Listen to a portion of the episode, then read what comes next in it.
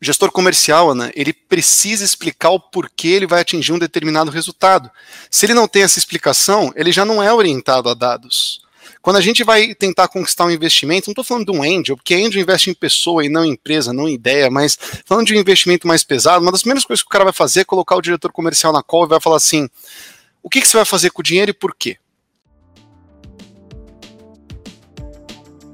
Fique agora com mais um episódio do Beamcast, um podcast de entrevistas da BI Machine, onde falamos de inovação e tecnologias na área de analytics com quem mais entende do assunto. Meu nome é Jéssica Cadori e venha descobrir como a jornada Data Driven impacta na sua empresa, negócios e economia.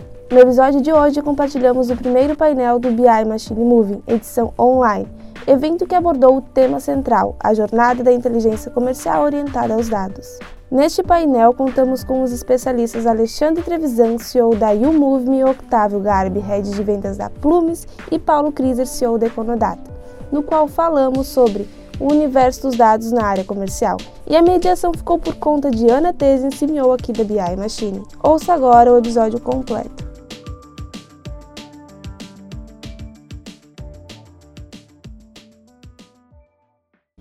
Boa noite, boa noite. Obrigada à nossa audiência que está nos acompanhando. Meu nome é Ana e estou CEO aqui da BI Machine.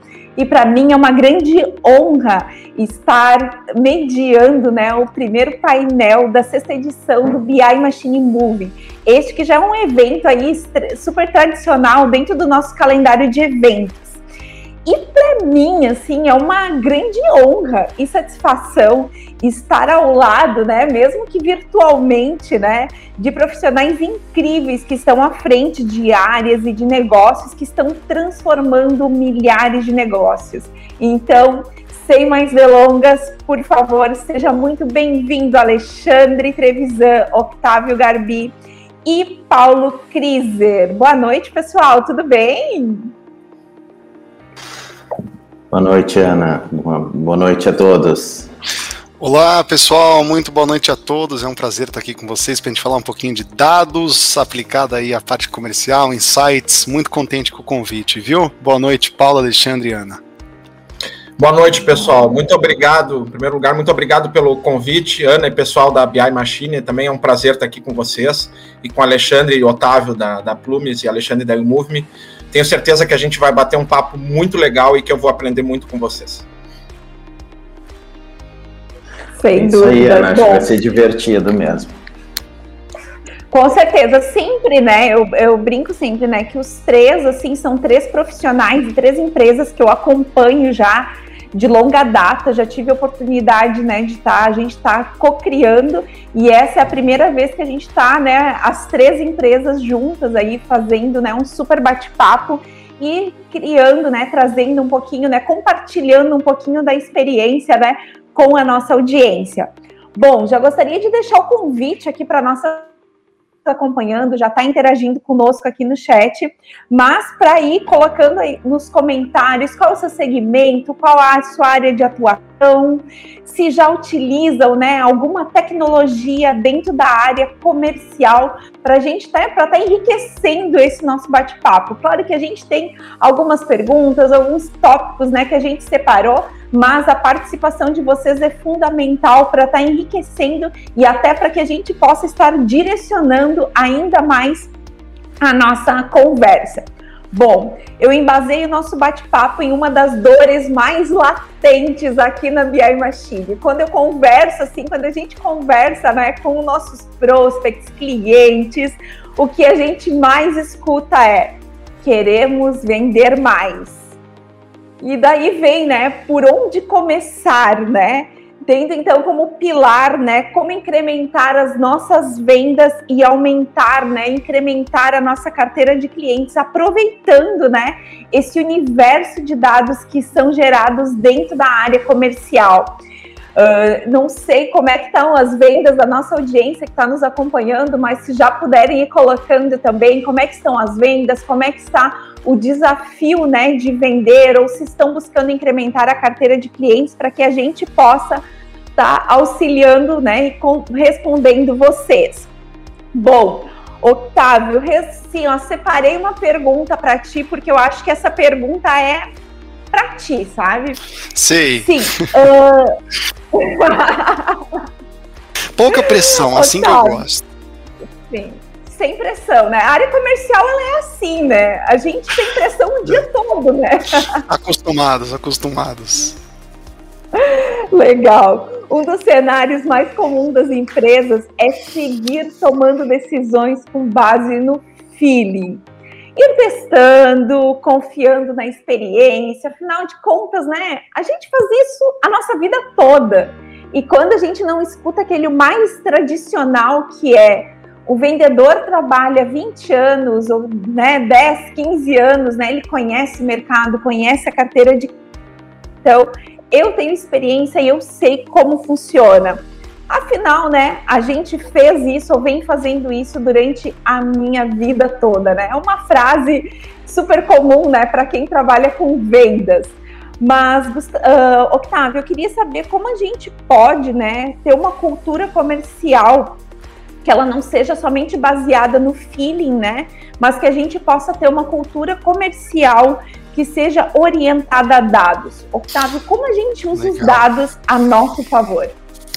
Legal. Bom, é incrível fazer webinar de máscara, né? Peço desculpa para todo mundo, eu estou no ambiente que tem mais pessoas aí por respeito. Se Deus quiser, em breve a gente está vacinado, não vai precisar disso. Mas vamos lá então, Ana. Legal a pergunta é, vai depender muito, muito, muito de visibilidade da área comercial. Vou até explicar melhor o porquê. Sem visibilidade, a gente não vai conseguir fazer uma gestão guiada a dados. Chega um gestor comercial e fala assim: quanto você vai vender? Qual que é a sua meta? Porque é legal, falando, eu vou dobrar, vou vender o triplo, vou bater tanto de meta. Aí você fala que legal, por quê? Pergunta por quê. E aí você vai ver que é muito raro o gestor comercial ele conseguir embasar, ele conseguir te explicar de uma forma estruturada por que, que ele vai chegar naquele resultado. No final das contas, o resultado de vendas, Ana, é o output de uma fórmula super complexa, cheia de variáveis que a gente tenta manipular o máximo possível. E quanto mais controle a gente tem dessas variáveis, melhor vai ser o nosso forecast, mais próximo a gente vai chegar do resultado que a gente quer. Um planejamento comercial sólido, Ana, que é orientado a dado, é, ele quebra as suas metas, levando em consideração, primeiro de tudo, basicão, arroz com feijão, ticket médio, taxa de conversão, ciclo de vendas, ponto. Se a gente não tem isso, a gente não consegue pegar nossas metas e começar a caminhar para trás para destrinchá-la. Como assim destrinchar a meta? Bom, se a gente conhece ticket, taxa de conversão, a gente já consegue conhecer também o número de SQLs necessários que a gente precisa para o alcance de uma meta. Depois disso, a gente também conhece os nossos canais, que são os geradores desses, desses SQLs. Como é que tá minha conexão, pessoal? Estável, tô pipocando um pouquinho aqui. Tá joia? Ah, então tá bom, então tá jóia, senão mudava aqui, desculpa. Depois a gente descobre quais são os canais, tá certo? Que seriam os geradores desses SQLs. E, portanto, uma vez que a gente conhece o nosso custo por SQL, a gente consegue definir o budget que a gente tem nessas áreas. Vamos pegar o marketing digital, por exemplo. Então, em cima do número de SQL que a gente espera do marketing digital, ainda assim a gente consegue quebrar aqui essa métrica mais ainda, como, por exemplo, o número de MQLs necessários, além de SQLs, criando assim mais uma métrica de controle dentro desse canal. Vamos pegar o outbound, que é um outro exemplo. Eu conheço os SQLs que eu preciso ali, o insumo que eu preciso de SQLs para bater minha meta. Consigo quebrar isso mais ainda, com, por exemplo, número de ligações, número de ligações efetivas, número de contatos abordados, número de reuniões agendadas, enfim, vira uma cascatinha de métrica que a gente passa a acompanhar todos os dias. Ou seja, o gestor comercial, Ana, ele precisa explicar o porquê ele vai atingir um determinado resultado.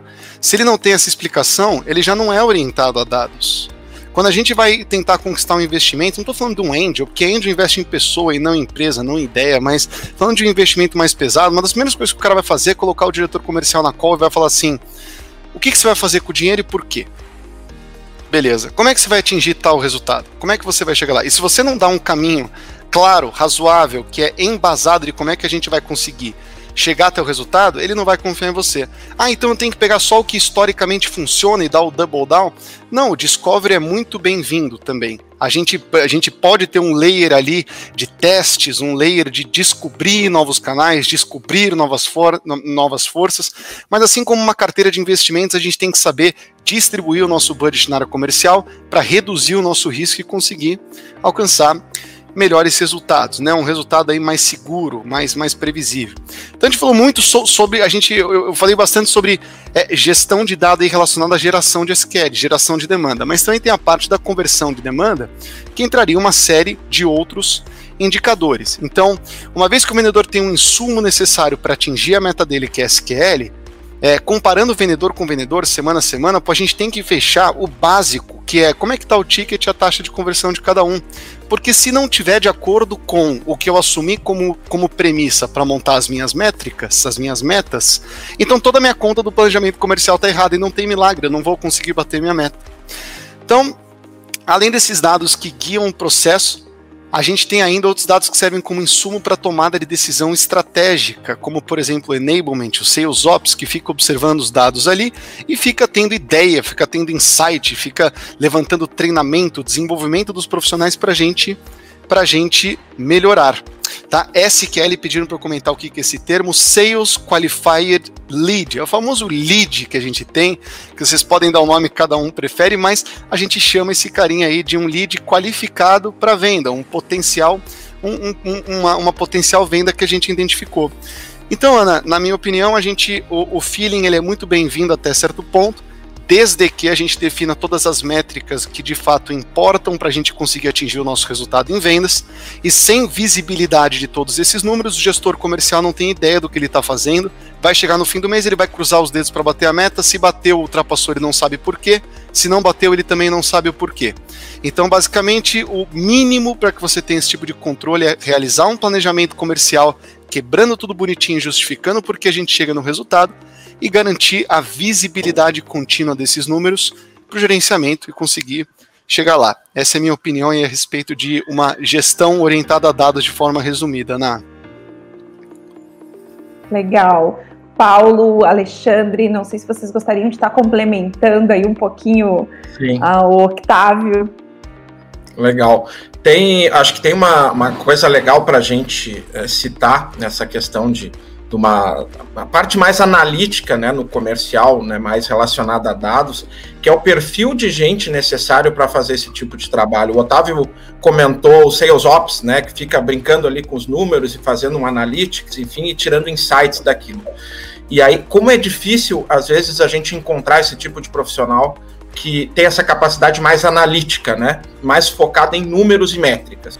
Porque aqui a gente está falando de uma área comercial, né? E aí muito voltado a gente, a pessoas, a vendas, a conhecimento técnico de persuasão, de gatilhos mentais, enfim. Então, com muitas especialidades, né, e peculiaridades na área de pessoas, de gente, mas aí muitas vezes acaba tendo um gap na parte numérica, de, de métricas, né? E que realmente cada vez são mais importantes para a gestão de uma área comercial. Então, a gente conseguir conciliar e ter esses dois pilares é, é, complicado e o profissional que consegue trazer essas duas coisas realmente é muito diferenciado. Né? A gente fala cada vez mais de uma gestão orientada a métricas é, em todas as áreas e aí é, realmente essa parte analítica ela faz muita diferença. Eu acredito que a Ana caiu, né? Acho que ela deve estar tá voltando aí no instantinho, mas não sei se tá Alexandre. Tá, vamos. vou finalizar o raciocínio e daí eu já passo Boa. a bola pro para o Alexandre, aí a gente vai, vai seguindo falando em cima desse assunto, né?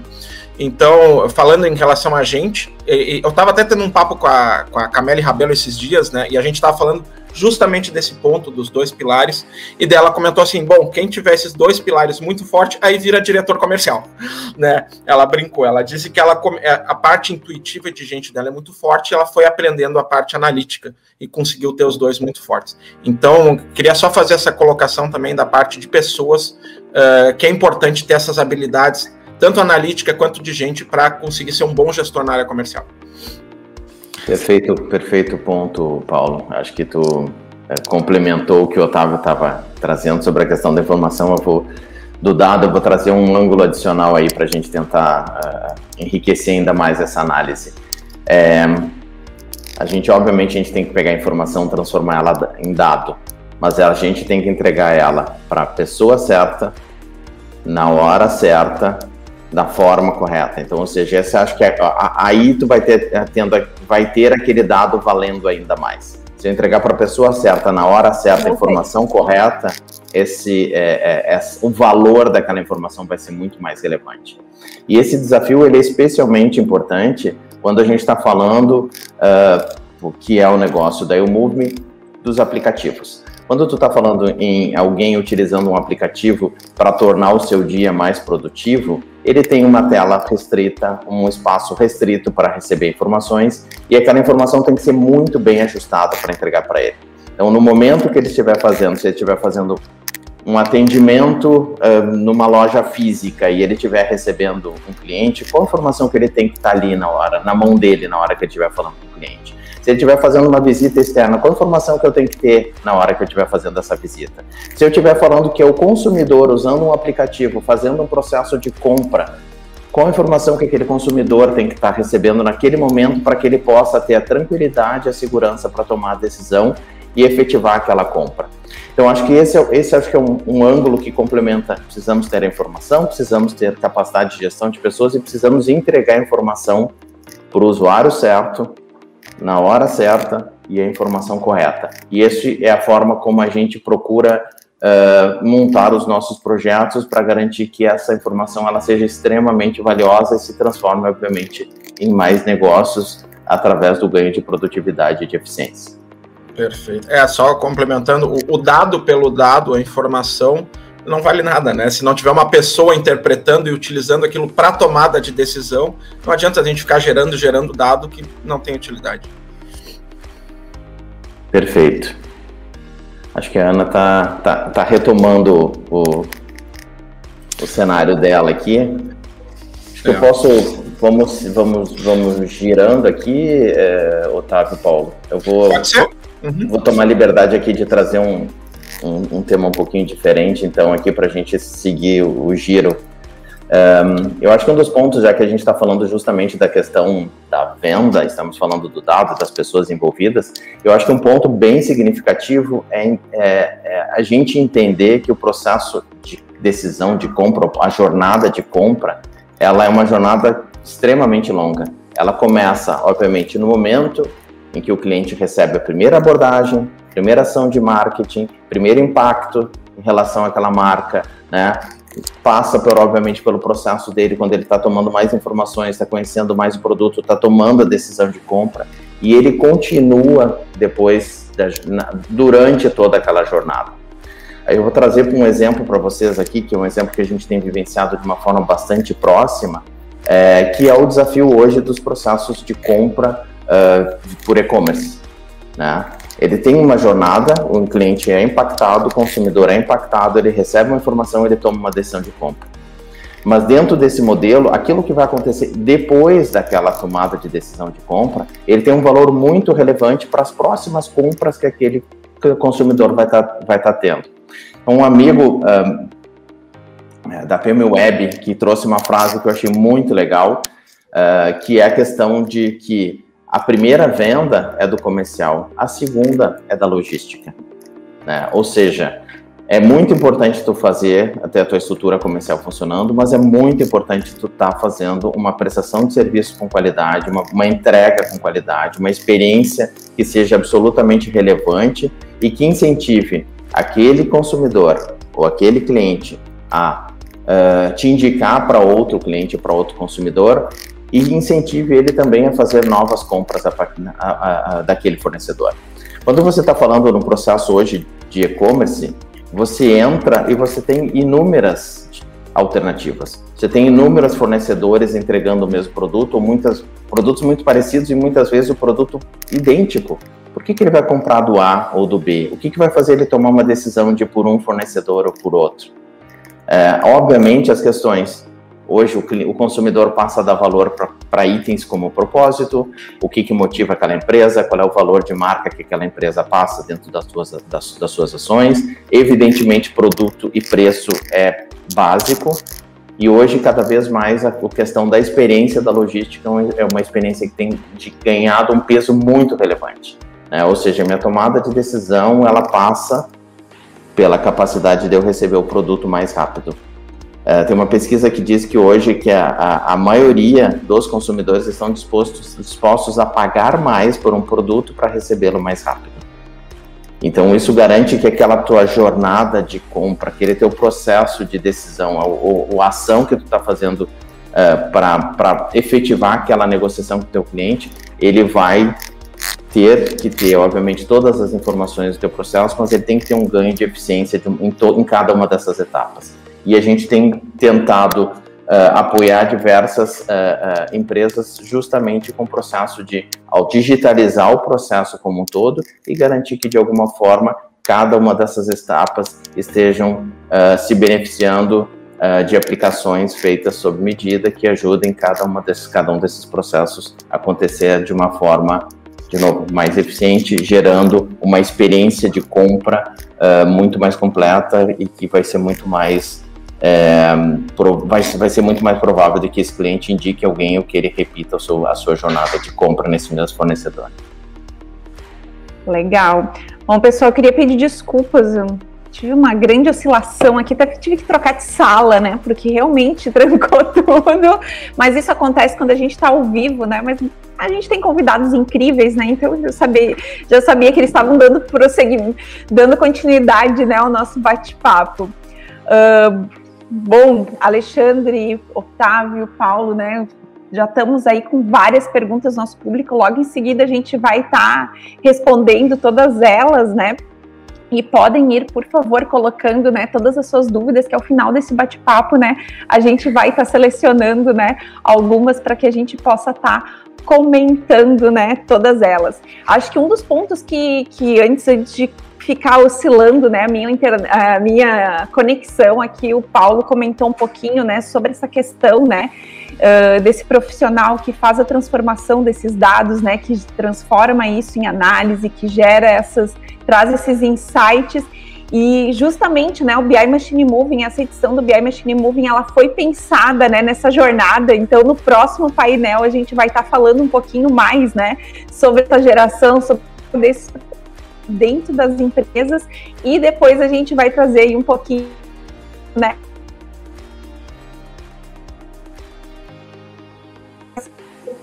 Dentro deste cenário. Uh, bom, show de bola, pessoal. Vou passar agora, Paulo. Eu separei aqui para ti aquela pergunta que é a pergunta de um milhão de reais. Como gerar mais oportunidades?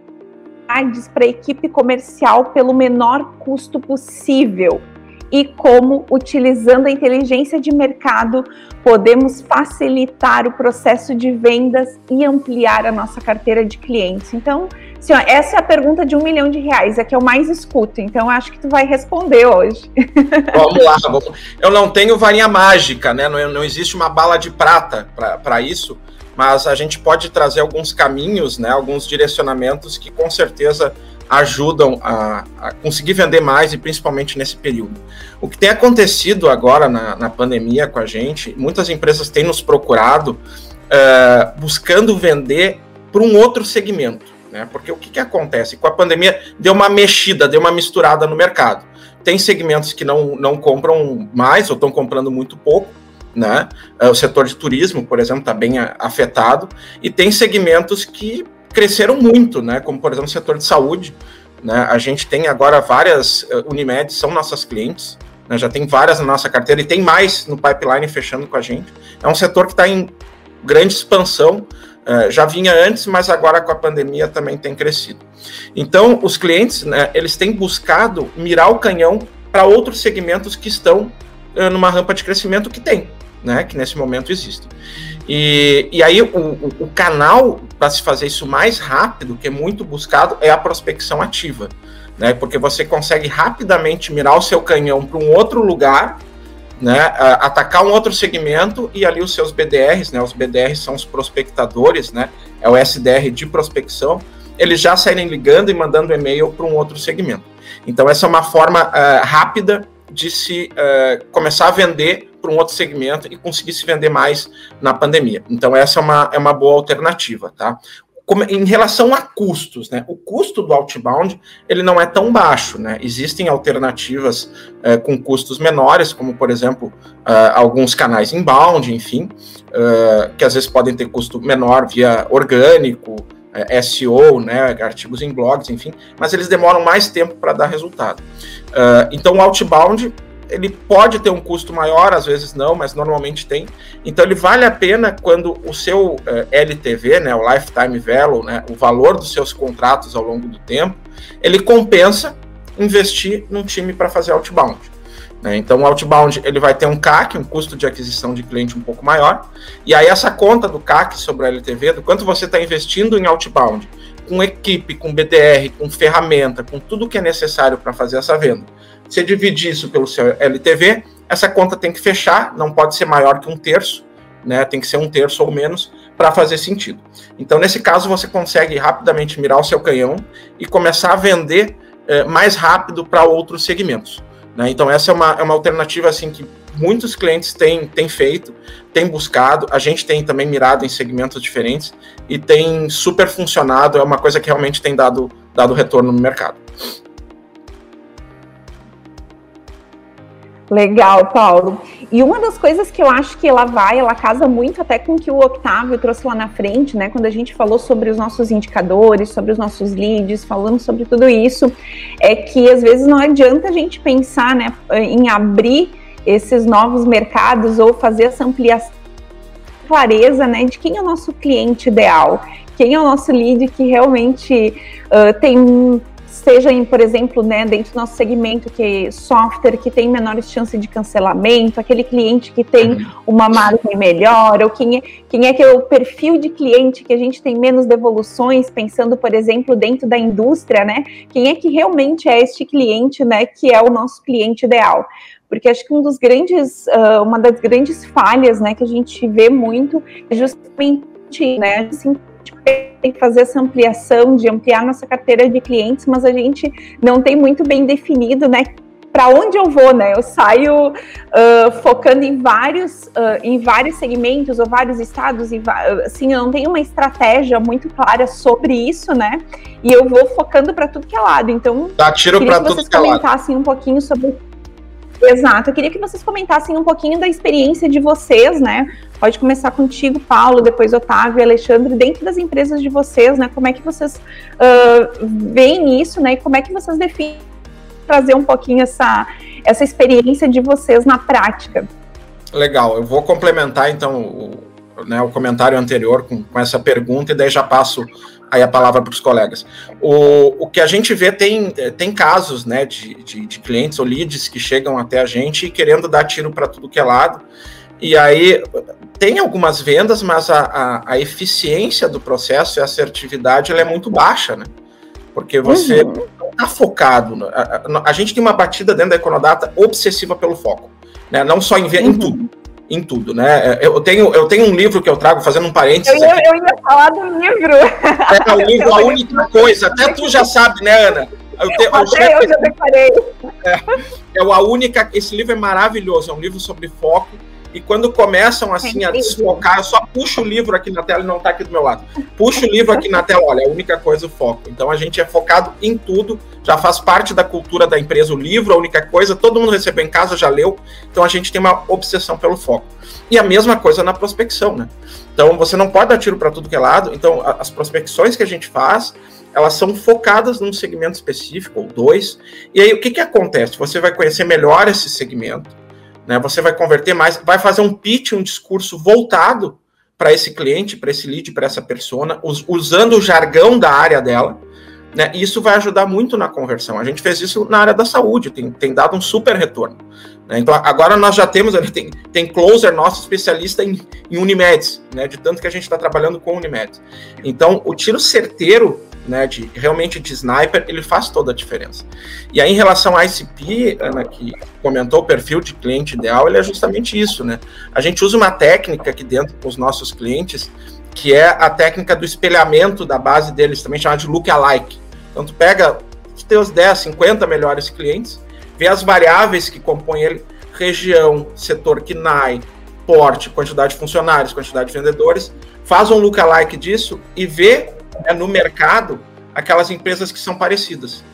Então, você descobre o seu ICP, ICP assim, pelo lookalike, e daí prospecta esses caras, e também descobre o tamanho do mercado que é composto pelo seu ICP. Isso, essa é a nossa ferramenta calculadora traz, que aliás, fazendo um, um, espaço aqui, essa calculadora de mercado que faz isso, nossa, ela é totalmente é gratuita.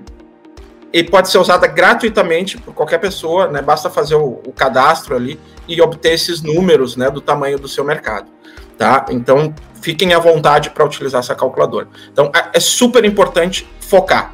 O seu ICP dá o tiro de sniper no mercado certo. Legal. O pessoal já está colocando ali no chat aqui da produção o nome do livro certinho para que vocês possam procurar. Octávio, por favor. Vamos lá. É, tem um casezinho muito legal de compartilhar que antigamente a gente vivia de geração de demanda por mídia paga, pessoal, sabe? Uhum. A, gente, a gente sabia que a gente podia investir mais ali, que a gente conseguia gerar mais lead com um aumento pequeno do, do, do, do custo lead que a gente estava gerando. A gente conhecia também o ticket e a taxa de conversão desse canal porque era o único que nós tínhamos, tá? Logo a gente conhecia a, a receita esperada pelo investimento que a gente estava fazendo em marketing, que a gente chama aqui de performance do dinheiro. Mais do que o CAC, a gente estava pegando quanto a gente estava gerando de receita, dividido pelo investimento em marketing, e você sabe a performance de um real investido na máquina ali de receita, o quanto que a gente estava gerando. E, e, e, conhecendo o LTV desses clientes, como o Paulo bem colocou, não adianta só fazer a venda, o cliente ele tem que ser saudável, ele tem que se pagar, ele tem que dar lucro esse cliente, né? Ele tem que ter margem aqui pra gente. Conhecendo a LTV dos clientes, a gente sabia a colaboração que cada um tinha, que é quantas vezes, né, a quantidade de dinheiro que ele trazia aqui para dentro de casa, já descontando, é, já considerando a margem que você tem de lucro, quantas vezes isso supera o CAC. E aí você sabe o quão saudável é aquele canal. E isso virou um custo, isso virou um custo de oportunidade pra gente. Isso foi muito legal, porque daí a gente conseguiu, a gente pegou uma parte do budget e colocou em Discovery, que era um budget sem compromisso, que era pra gente começar a diversificar, porque o investidor falou pra gente da importância de ter essa diversificação e a gente não depender de um canal único. Senão o mercado chacoalha, acontece alguma coisa, ou o Google quebra, eu sei que não vai quebrar, mas acontece alguma coisa, a gente vai simplesmente acabar com o nosso único canal, nosso único parceiro que era forte, qualquer coisa. Então, a diversificação é muito importante. Sabendo disso, a gente pegou esse nosso custo de oportunidade que nós tínhamos desse canal e começou a testar outros canais que nós nunca imaginaríamos que poderiam trazer retornos iguais ou melhores. Tanto que hoje a gente. É, um, um dos menores canais que a gente tem de investimento é a mídia paga. Porque a gente descobriu o inbound, a gente descobriu que o outbound funciona como o Paulo colocou, a gente descobriu os canais e medindo a performance desse dinheiro que a gente tem em cada um deles, e não só, quando eu falo performance do dinheiro, não só o que retorna em termos de vendas, mas levando em consideração o LTV, porque não adianta trazer cliente não fit para dentro de casa, como o Paulo colocou, eu concordo 100%, porque é isso que vai dar dinheiro para nós, é isso que vai aumentar IPS, é isso que vai aumentar a demanda orgânica, e demanda orgânica é maravilhoso, porque a taxa de conversão é um absurdo. Então, esse tipo de, é, é, é, de outros canais a gente foi descobrindo com o tempo, mas a gente precisou dar o primeiro passo, que era vamos partir de um ponto aqui que é um custo de oportunidade do dinheiro, separar um budget para discovery e com base em dados saber se a gente está com canais péssimos, se são testes péssimos ou se são, são testes que, pô, sensacionais, estão mais rentáveis, vamos dar o double down onde a gente consegue aumentar o investimento e tal. E, pô, abriu muito a cabeça, Ana. De um canal a gente foi para uns cinco performáticos que a gente tem aqui, aumentando muito mais a nossa segurança e, e, sempre comparando a performance de um com o outro, como o Paulo acho que explicou muito bem aí a uhum. questão da análise. Legal, incrível. Alexandre, por favor. Acho que dá. Eu agradeço a indicação do Paulo do, do livro do Foco. Acho que essa. Eu tô na, tô na tua lista dos, das pessoas que tu impactou aí com, com a dica. Olha, Alexandre, eu vou ter que cobrar comissão lá do autor. eu falo para todo mundo desse livro. Patrocinado, sabe? Eu já vendi uns 300 livros, acho, do cara. É, é, e o Paulo, isso que tu, isso está considerando só a tua linha direta, porque eu já indiquei para alguns também, então essa, esse, esse, efeito vai mais longe ainda. Mas uh, eu, mas dentro dessa linha, eu queria trazer um, ângulo aqui. Acho que a questão do foco, ele te ajuda a tu... Tem um eixo para tua escolha do foco, tu tem que achar, de fato, um cliente onde tu realmente consiga ser relevante. Eu acho que esse, para mim, é um ponto muito significativo. Entender qual é o cliente que a tua oferta, o teu produto é relevante para ele. Eu acho que para mim esse é um, é, um, é um ponto muito significativo no teu processo de decisão para entender que mercado você vai estar atuando. No momento que você entende a relevância, é, você, para entender a tua relevância, tu já evoluiu no processo de conhecer o cliente, de conhecer a linguagem do cliente, de saber falar com ele sobre as dores dele, sobre os problemas dele, sobre o que de fato você resolve, qual o valor real que você entrega para ele. Então, eu acho que essa é a grande, indo na linha, eu vou me, me arriscar a entender, a, a mudar, a, a, a, trazer um enfoque sobre qual a resposta de um milhão de dólares aqui, é, é realmente você conseguir falar pelo, com o cliente e resolver uma dor real desse cliente. Você tem que ser capaz de resolver a dor real, você tem que ser capaz de falar na língua dele e você é capaz, tem que ser capaz de montar uma estrutura que consiga atingir esse mercado. Então, para mim, acho que a soma desse processo que vai, que eu traduziria no foco que o Paulo traz, que vai te dizer, olha, cara, aqui eu vou gerar resultado. Mas a, a, o, a, o eixo de tu estar tá centrado no cliente, nas dores deles, no que é relevante para ele, no ROI que você vai entregar para ele, e garantir que você consiga ter uma estratégia para identificar empresas que têm aquelas mesmas dores e garantam que a partir dali você tenha, e aí eu vou trazer um, uma frase que eu li alguns dias, é um relacionamento de recorrência, mas de recorrência não do ponto de vista de recebimento de receita uhum. recorrência, mas de recorrência do ponto de vista de geração de impacto positivo de uma forma recorrente. Isso vai garantir que esse cara vai ficar contigo que você vai estar entregando uma solução que vai gerar valor para ele de forma recorrente. A partir dali, tu tem um modelo que vai ser saudável para o cliente e a partir de um relacionamento saudável para o cliente, você vai ter um negócio que vai ser é, absurdamente é, relevante e valioso porque tu está entregando valor para o mercado, você está sendo eficiente na, na identificação e no direcionamento do teu negócio. Incrível. Bom, pessoal, muito, muito legal mesmo. A gente já está chegando ao final desse, desse primeiro painel, né? Mas tem muito mais. E a gente selecionou né, algumas perguntas, até eu já queria comentar, Paulo, que eu já vi aqui nos comentários que já teve gente comprando livro, viu? A gente vai precisar, a gente vai ah. precisar do seu link, viu? É, eu vou ter que distribuir um link com cupom, alguma coisa para ter a minha indicação e eu ganhar a comissão, não é possível. Exato. Mas incrível, incrível. Bom, uh, eu vou selecionar aqui uma pergunta que a tela entrou logo uh, pouquinho, já faz alguns minutos, né? Que ela entrou, eu achei super interessante. É a pergunta do Ismael Santos. Uh, se tu puderes colocar na tela, por gentileza, Gustavo. Uh, e Alexandre, eu queria que você comentasse um pouquinho, né? Você falou um pouquinho sobre né, o, sobre a primeira venda, né? E as demais são da logística. Então, queria que tu comentasse um pouquinho a colocação do Ismael, né? Para a gente falar um pouquinho sobre a primeira venda do comercial e as demais são da logística. Legal.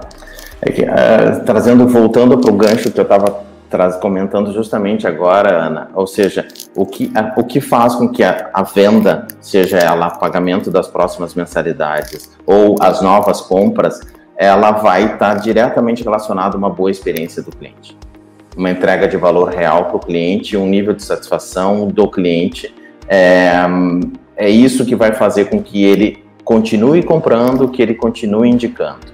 E quando a gente está falando de algo que hoje, especialmente desde o período de pandemia, teve um crescimento extraordinário, que é o processo de venda, uh, de compra por e-commerce, né? o, a, a, a, o processo é, de crescimento foi muito significativo. Estamos falando de centenas de milhares de novas lojas que foram abertas nesse período para oferecer soluções um, via, via, via internet. Nós estamos falando de que existe um esforço muito significativo deles para entender o produto, o preço certo, de uma forma adequada mas se ele não tiver uma entrega eficiente, se o produto não chegar em condições, não chegar com segurança, não chegar de uma forma rápida, né, não chegar de uma forma onde tu consiga ter a visibilidade, ou seja, é, o, o, o, o, nosso é, colega aqui que fez a compra do livro agora, ele espera receber o livro amanhã, se possível. Uhum. Ele espera poder ter, fazer o rastreamento desse livro. Ele espera ter uma informação onde ele enxergue, se possível, aquele, uh, aquela última milha chegando na casa dele, fazendo a entrega. Ele espera que o pacote esteja em condições. Então, isso é importante, porque agora ele vai acabou de ouvir o depoimento do Paulo, ele está super interessado em ler um livro, não adianta esse, esse, livro chegar na casa dele fora, fora do tempo. E eu tenho certeza que a decisão um, de compra se baseou no, numa expectativa de receber esse produto num preço, num, num tempo menor. Se por acaso o, o, ele tivesse duas escolhas de site, um que entregasse em 24 horas, outro que entregasse em 3 dias, mesmo que fosse mais caro, ele provavelmente ia optar por 24 horas. E hoje a gente já tem visto essa, uma mudança muito relevante. Um, Ana, de situações onde as entregas estão acontecendo em menos de 30 minutos. Exato. A gente tem um projeto na DIMED, Panvel, onde a gente entrega, a, apoia eles na entrega de mais praticamente um milhão de operações todo mês. Cada vez mais esse tempo é menor. Antes se falava em algumas horas, hoje estão falando em menos de uma hora, estão falando em 30 Sim. minutos. O produto está entregue na tua casa né? Uh, só que isso, obviamente, muda todo o teu processo de logística, todo o teu processo de armazenamento, todo o teu processo de software, toda a tecnologia de ponta a ponta para que a logística consiga ser, de fato, o teu próximo uh, vendedor. Exato. Acho que ela faz total. Ela tem um, ela tem um dos pontos né, fundamentais né, da recompra. E às vezes a gente pensa muito né, em B2B, em B2C, desculpa, mas isso a gente consegue aplicar tranquilamente né, para os negócios B2B, que acham, né, que né, você tem que comprar porque eu sou o único fornecedor disso, mas não, hoje a gente tem N fornecedores para qualquer tipo de produto e a gente tem que pensar tanto se o nosso negócio é B2B ou B2C, a gente tem que estar tá pensando, né, dentro dessa jornada, dentro dessa experiência completa da compra do nosso cliente. Bom, separei... Desculpa eu te interromper, só fazer um, um, parênteses, já que o pessoal tem falado do livro, deu uma repercussão aí. Eu sou um cara obcecado por foco, né? Então tá aqui o livro, eu busquei, agora tá aqui. E tem um outro. Eu, eu, eu faço meditação, né? Eu gosto de meditar todo uhum. dia de manhã. A meditação ela foca muito. Tem esse aqui que é maravilhoso também, ó. O Daniel Goleman, esse é o cara que fez a. que escreveu o livro Inteligência Emocional, né? O conceito da inteligência emocional. E daí ele, ele escreveu esse livro aqui, Foco, que é maravilhoso, que é muito bom. Recomendo também. E já vou pedir comissão também lá para os autores. E, e, o pessoal já tinha mandado este livro também, viu? Porque ah, mandou, tinha mandado também esse, né? Daí eles estavam na dúvida em qual dos dois eram, daí eles mandaram os dois. Eu disse, não, beleza. Então fechou, fechou, fechou. as duas indicações. Show Boa. de bola. Se puderes comentar, a gente selecionou aqui também o comentário da Jéssica, né? E esse comentário, né, eu acho que todos, né, todos vocês têm tem subsídios aí suficiente para estar tá respondendo, mas eu vou começar por ti, Otávio, né? Como saber tomar decisões em cima de dados e também como começar a implementar essa cultura, né? De dados dentro das empresas. Então, se tu puder trazer um pouquinho da tua experiência, depois fica aí à vontade para os nossos outros convidados estarem comentando.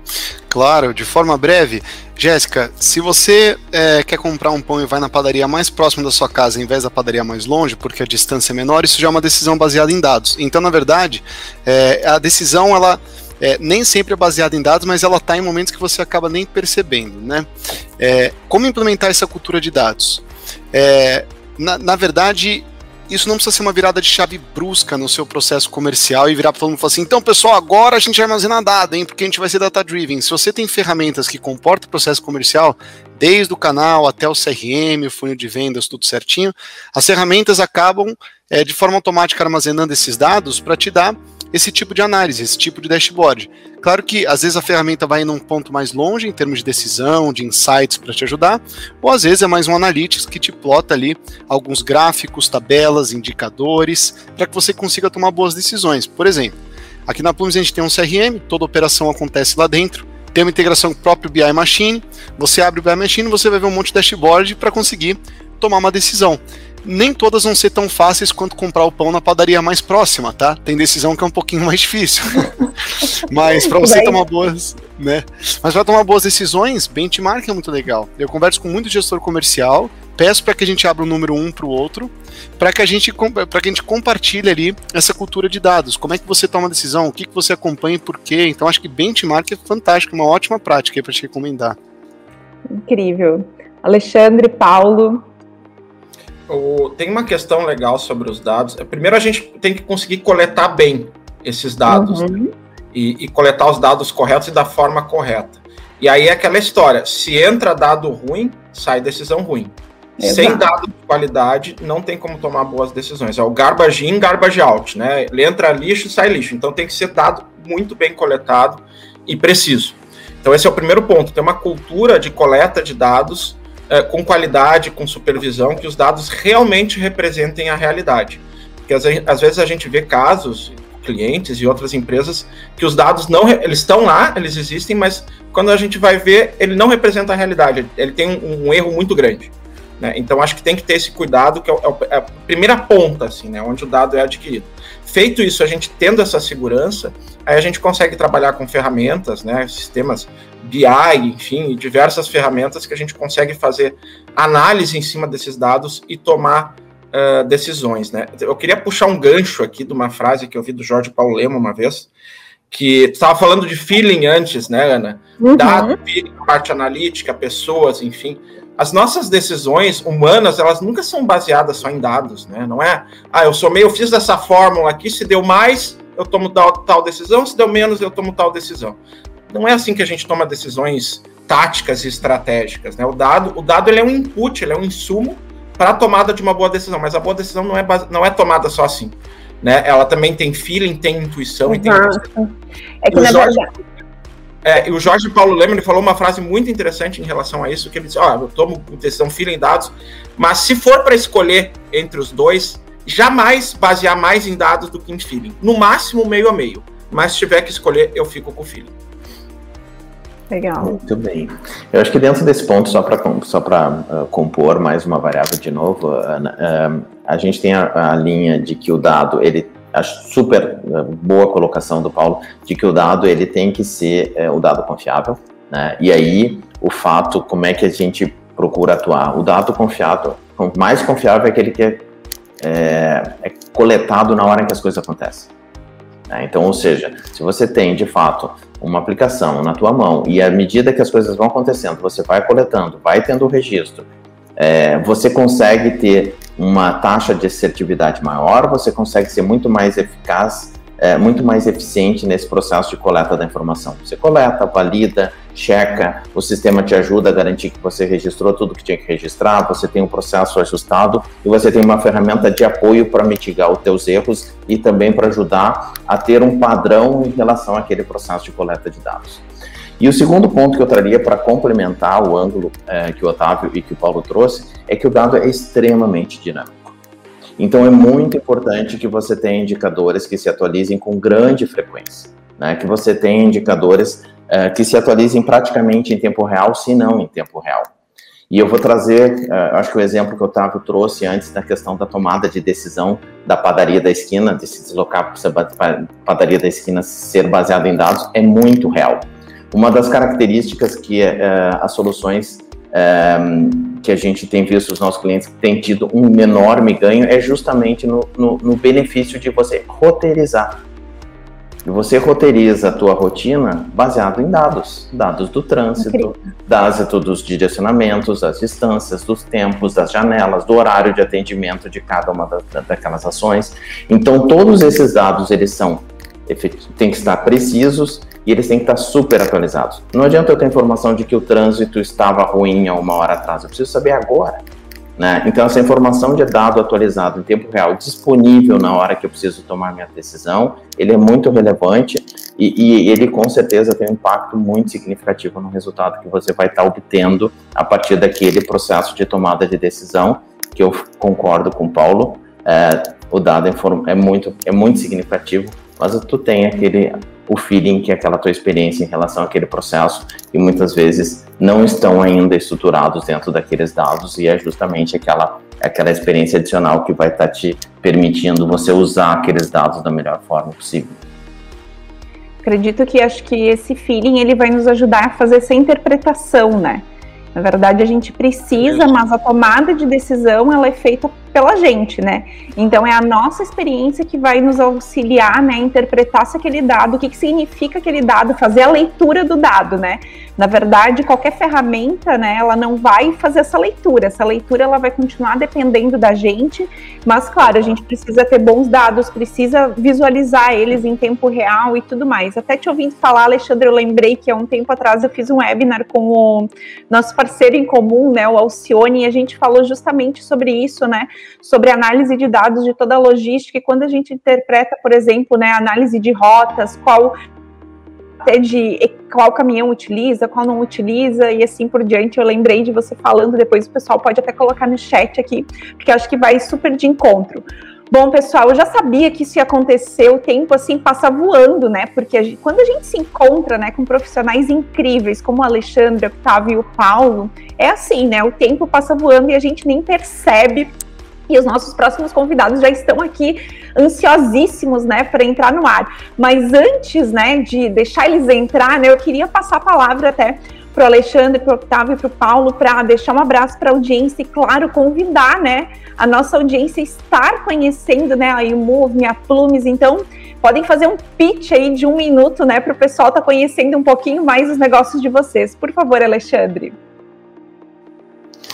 Primeiro, parabéns aí pela iniciativa da BI Machine, Ana. É, obrigado pelo convite, obrigado, Otávio, Paulo, aí pela, pela oportunidade de estar aprendendo com vocês. É, nós, da YouMove, é, eu, eu, vou tentar inverter um pouquinho o processo da apresentação. Eu vou, eu vou, eu, antes de dizer o que, que a gente faz, vou falar exatamente por que, que a gente faz. A gente, de fato, a gente acredita, Ana, é, que as pessoas, elas são as responsáveis por todas as transformações. São as pessoas empoderadas que são capazes de modificar a realidade que elas estão. É, e a gente acredita que o, o digital, que as soluções de tecnologia, elas funcionam como catalisadores dessa transformação. As pessoas são os protagonistas e essas ferramentas digitais são as ferramentas que permitem com que elas de fato transformem a sua realidade.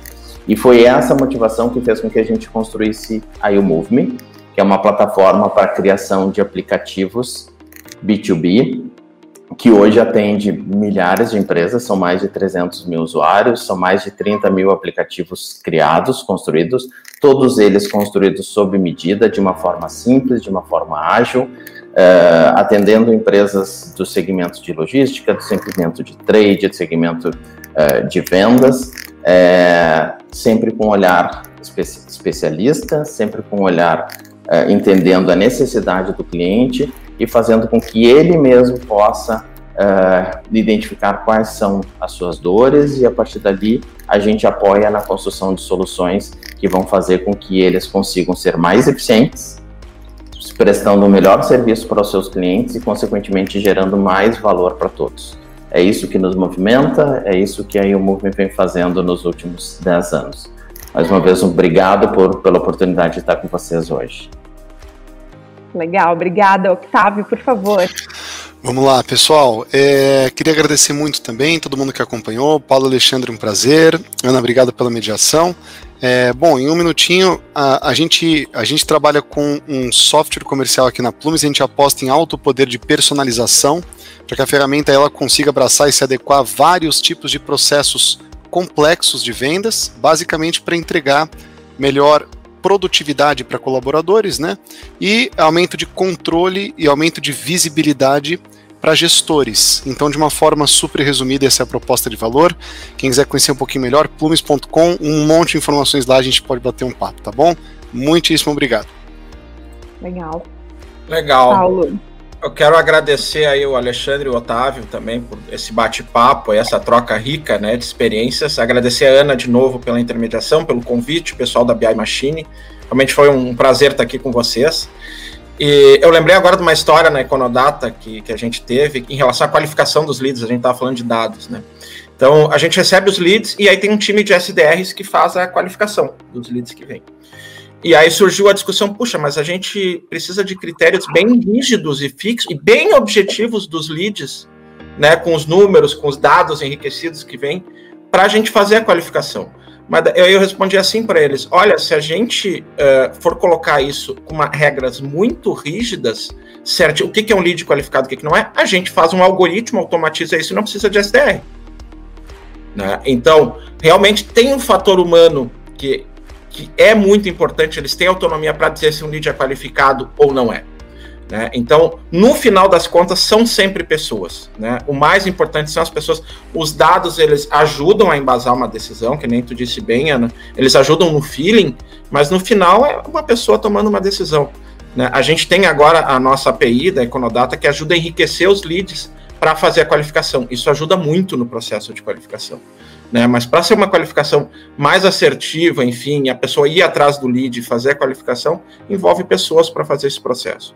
Né? Então eu, eu, queria reforçar a questão da importância de gente, né? Que dados são insumos, são importantes, mas no final da, das contas é tudo pessoas, tá? A Econodata ela faz isso, ela gera leads, né? Ela ajuda na aquisição de clientes, né? Para processos outbound, processos de prospecção ativa. A gente é a ferramenta hoje com maior assertividade, com maior qualidade de dados no mercado.